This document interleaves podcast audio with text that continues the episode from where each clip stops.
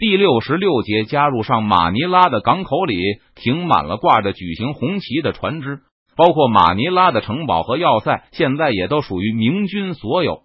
最特别的是，所有的战舰的风帆上都画着一张巨大的魔鬼头像，数百条船只无一例外。海战后，邓明发现魔鬼的头像作用极大，比他设想的用探照灯照花人眼的效果还好。所以在休整的时候。邓明就给更多的船帆画上了鬼脸。在随后的作战中，邓明进行了连续不断的夜袭，而且每次效果都很好。逃走的西班牙人已经把明军同魔鬼结盟的事情传开了。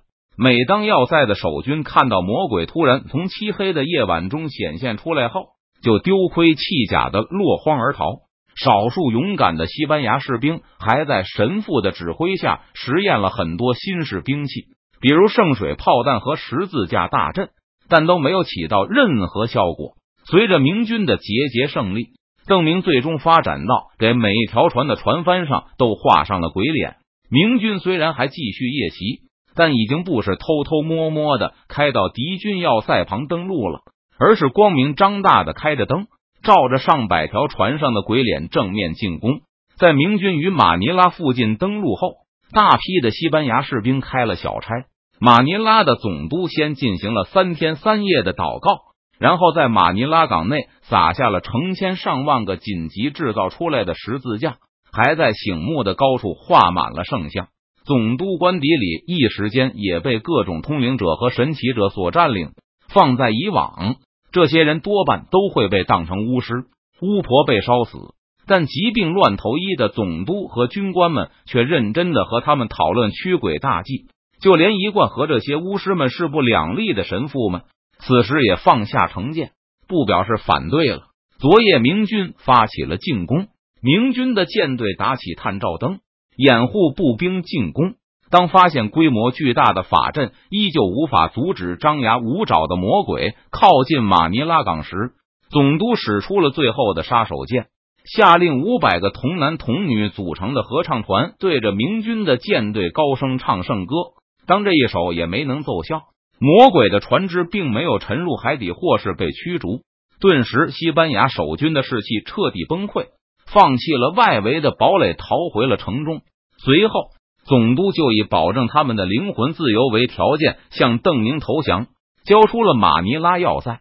总督，请看，这就是我们的发光设备。他们的工作原理是：占领了马尼拉城后，邓明立刻请西班牙的高级官员和将领参观明军的探照灯，还让他们亲自操作一下试试看。至于那些风帆上狰狞的魔鬼，邓明也让俘虏们近距离观看这些毫无生命迹象的画像。紧接着，邓明又下令给部队帮助每一个好奇的西班牙俘虏来参观这些装备。明军应该毫无保留的帮助他们了解电是怎么一回事。丞相为何要告诉他们？冯锡范感到十分惊讶，不明白邓明为什么要把秘密揭示给西班牙人。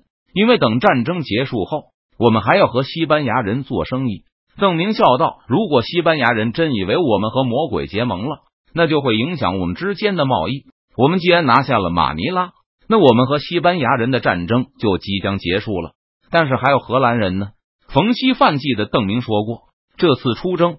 明军的目的是巴达维亚，而不是简单的到马尼拉为止。是的，所以我们要晚一点再释放西班牙俘虏。就算这一招不管用了，我们也已经拥有了不逊色于巴达维亚的舰队。邓明打算从西班牙人中招募一些教官和水手，帮助明军尽快提高海战的水平。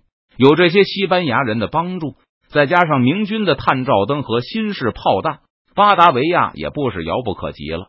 冯锡范想了一想，又对邓明说道：“卑职就不跟着丞相去巴达维亚了，卑职打算回台湾复命了。”哦，这么快？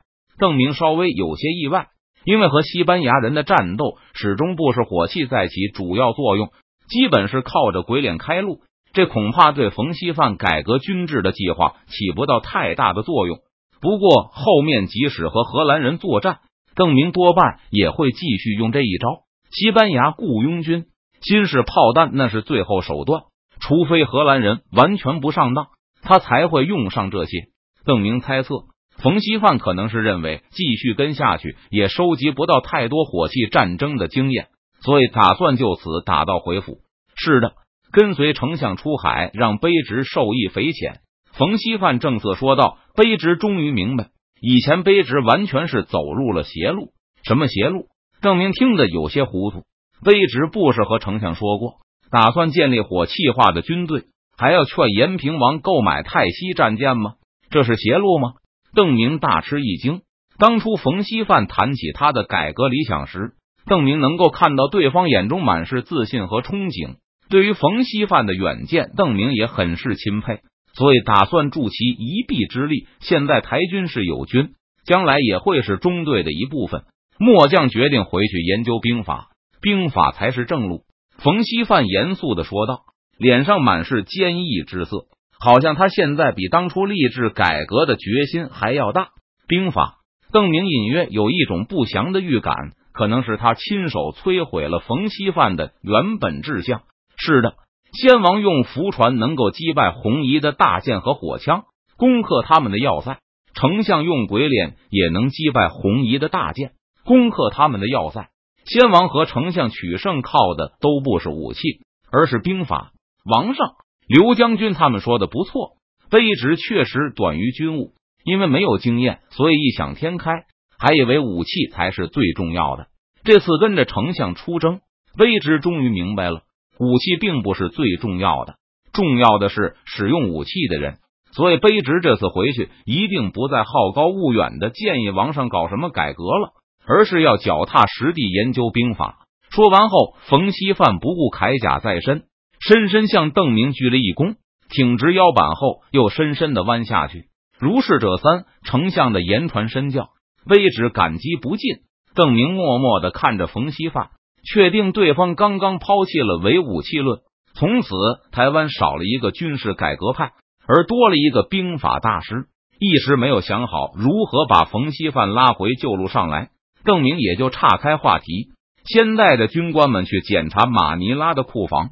储存在马尼拉要塞的黄金，自然都成了明军的战利品。邓明走进马尼拉总督府的仓库，库里摆满了一个个装着金币的口袋。邓明让士兵从中拖出一袋，打开后倒在地上，金光灿烂的金羊在地上堆起了一个小丘，把围绕在四周的人的脸孔都映成了金色。虽然跟着邓明巡视的人都是见过世面的人，不过看到这么多在地上乱滚的金币。还有整整一屋子的黄金，不少人的呼吸都变得沉重。这得有几十万、上百万两的金子吧？周开荒一脸兴奋的说道。邓明轻轻点点头。西班牙人和葡萄牙人都从南美获得了巨大的财富，葡萄牙仅仅得到的黄金就超过了三百吨，而西班牙的所得更可以用不计其数来形容。摆在邓明面前的。只不过是马尼拉总督府的几十吨储备而已。从地上抓起了一把金币，邓明认真的凝视了他们一会儿。马尼拉储存了西班牙多年的积蓄，菲律宾本身也是世界排名透几位的金矿和铜矿大国。控制了马尼拉后，中国在未来很长一段时间都不会再为金银从这些金属而烦恼，更不说拿下巴达维亚后，欧洲需要的香料。瓷器和丝绸都需要用贵重金属来交换，或是提供橡胶、硝石和其他中国所需的货物。仅靠从马尼拉总督府的缴获，邓明除了分给同盟军红利、发给军队奖金以外，依旧能得到至少五十万两的黄金。邓明微微倾斜手掌，让抓在手里的金币一枚枚从指缝间落下，掉回地面的金山上去。他头也不回的问背后的周开荒：“知道这些金子意味着什么吗？”意味着丞相回到都府的时候可以大撒金币了。周开荒笑道：“有了这些钱，那些湖北的女童即使出生在穷人家里，也可以活到成年了。意味着那里的人以后和四川的童秀才一样，再也用不着签下卖身契，再也不会被人随便买卖了。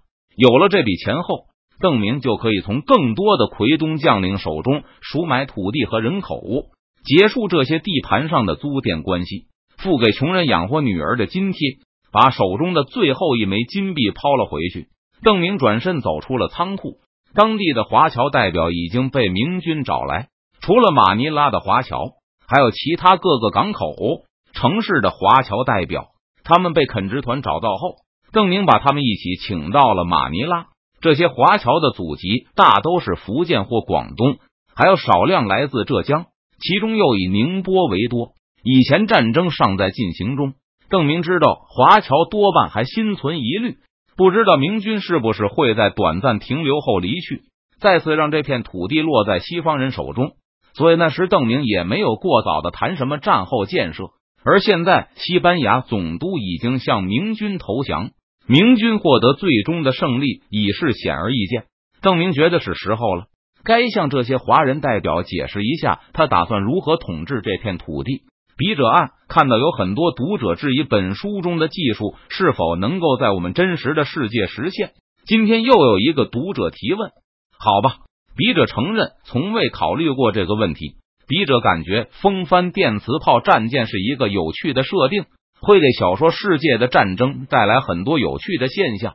一些技术在书中提早出现，可能会带来许多有意思的变化。至于这些技术如何实现，需要花时间去斟酌吗？不会有人穿越到一个平行世界，结果被笔者的书在技术细节上误导了吧？就好比这个探照灯和魔鬼头像的战术。笔者关注的是战斗过程和结果的趣味性，所以安排这些装备出现，不会真的有人认为笔者在一本正经的研究穿越后该用什么样的手段去攻占十七世纪的马尼拉吧？没有人这样认为吧？所有的技术和装备在现实世界的物理定律下，也许能出现，也许不能出现，但笔者并没有去琢磨这些书中的技术和角色的想法、行动。语言一样，情节需要他什么样，他就是什么样。原本笔者还构思了一些诸如用步话机沟通的冷兵器交战场面，还有用照相机偷拍对方的秘密武器设计图纸、电镀头盔之类的情节。其实笔者觉得这些包袱都蛮有趣的。至于技术实现的过程，就设想成那个平行宇宙的物理定律不一样好了。至于怎么不一样才能达成这个技术效果？笔者也不知道，不过既然很多读者接受不了，那这些桥段就留到下本书吧。至于有些网友说的私交问题，你提的那本书我没有看过。如果有不同的意见，我很高兴，说明我的作品受到关注。不过我深信不是如此，因为所有的小说世界都是虚构的，科技术也都是为剧情服务的。无论是轻松还是艰难，无论与我们这个世界相同还是相异。都是为了推进小说的剧情，还会有小说作者不懂这个道理吗？